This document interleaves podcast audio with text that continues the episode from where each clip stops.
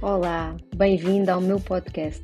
Eu chamo Sandra Isabel e ajudo mulheres, mães, a serem mais ágeis e saudáveis para cuidarem melhor de si e também dos seus filhos. Eu acredito que a vida pode ser mais leve e que as pessoas merecem sentir-se valorizadas, reconhecendo os seus talentos e honrando os seus valores. Ser gentil comigo e melhorando diariamente a minha qualidade de vida e também a vida da minha família permite-me ajudar outras mães a priorizarem-se. E este podcast é para ti. É para ti que és mulher, é para ti que és mãe, é para ti que desejas viver com mais leveza, com mais alegria, com mais harmonia. Sim, é possível vivermos uma relação familiar com muito mais harmonia. Então aqui eu vou partilhar as minhas reflexões, as minhas lições, mas também as minhas inspirações.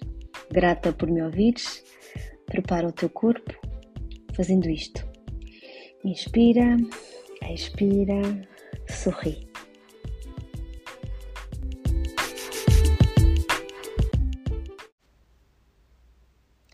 As emoções contidas no corpo, será que se refletem no peso? Então passo a explicar. Normalmente, as emoções estão relacionadas a comportamentos alimentares, como por exemplo comer demais ou comer pouco, dando resposta a um estado de sentir, a um estado emocional. Além disso, o stress crónico e a ansiedade vão interferir com o sistema hormonal e também com o equilíbrio energético do corpo. E isso pode dar origem ao aumento ou também à perda de peso. No entanto, é muito importante que saibas que a relação entre o estado emocional e o peso ela é muito complexa e pode ser influenciada por vários fatores, incluindo os hábitos alimentares, os níveis de atividade física, mas também hum, a informação uh, genética. Então, agora centrando aqui mais na minha experiência, um, eu faço-te uma pergunta para te ajudar a refletir, sendo que depois vou falar com ela. Será que yoga e bons hábitos alimentares ajudam a uma gestão de peso mais adequada e mais uh, harmoniosa? A resposta é sim. A prática de yoga barra a escolha de bons hábitos alimentares podem mesmo ajudar-te um, a gerir o teu peso. Então, através da prática do yoga, acaba um, por ficar mais simples, é mesmo mais fácil manteres aqui uma relação de maior harmonia entre o corpo e a mente.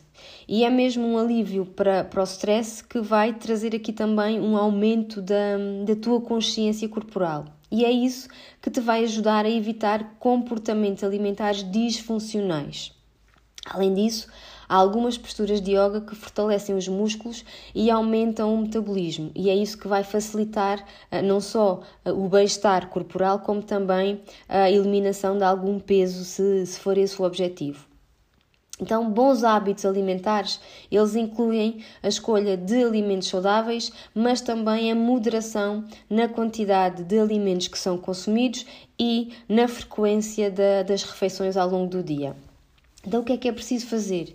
É, é preciso combinar uma dieta equilibrada com uma atividade física regular, como por exemplo a, a prática do yoga. E é isto que te vai aqui contribuir e facilitar este processo de manteres uma relação mais saudável com o teu peso, como também a prevenir o, o aumento de peso natural com, com a diminuição do, do, metabolismo corporal à medida que, que, se vai envelhecendo. Agora é muito importante lembrar-te que este processo de ganho, de perda ou de manutenção de peso ele é um processo muito individual e, e há aqui uma série de fatores envolvidos nesta, nesta, nesta relação. Portanto, eu recomendo sempre que definas o teu objetivo e trabalhes com a ajuda profissional para encontrares uma abordagem mais adequada e mais personalizada àquele que é o teu, o teu objetivo.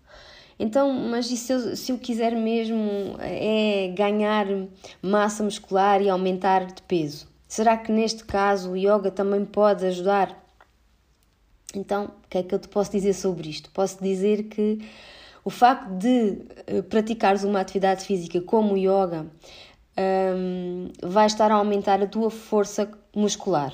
No entanto, não é a atividade mais específica ou mais uh, adequada se o teu uh, foco for mesmo construir uh, músculos. Então, como é que eu te posso explicar isto de uma forma mais simples? Yoga é uma atividade física completa que trabalha o corpo de uma forma equilibrada e integrada, mas não é uma atividade física tão intensa quanto outros tipos de exercícios de força, como por exemplo o levantar peso ou fazeres mesmo um treino de musculação. Então, se o teu objetivo é aumentar a massa muscular, é recomendável incorporar outros tipos de atividade física para além do yoga. Isto porquê? Porque te vai estimular a hipertrofia muscular, o que te vai permitir uh, alcançar os objetivos mais depressa seja como for, independentemente da tua necessidade, da tua hum, definição de objetivos, seja para aumentares o peso, para manteres ou para hum, te sentires mais leve, é muito importante sempre seguires uma dieta equilibrada, rica em proteínas, para garantir que estás a fornecer os nutrientes necessários para a construção muscular. E esta construção muscular ela vai, vai ser precisa independentemente do teu objetivo, seja para aumentares, para manteres ou até para reduzires o teu, o teu peso.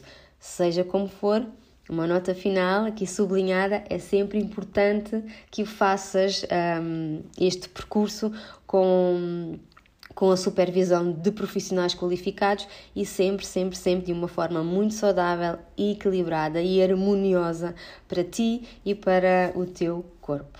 Recebe um sorriso e até ao próximo episódio.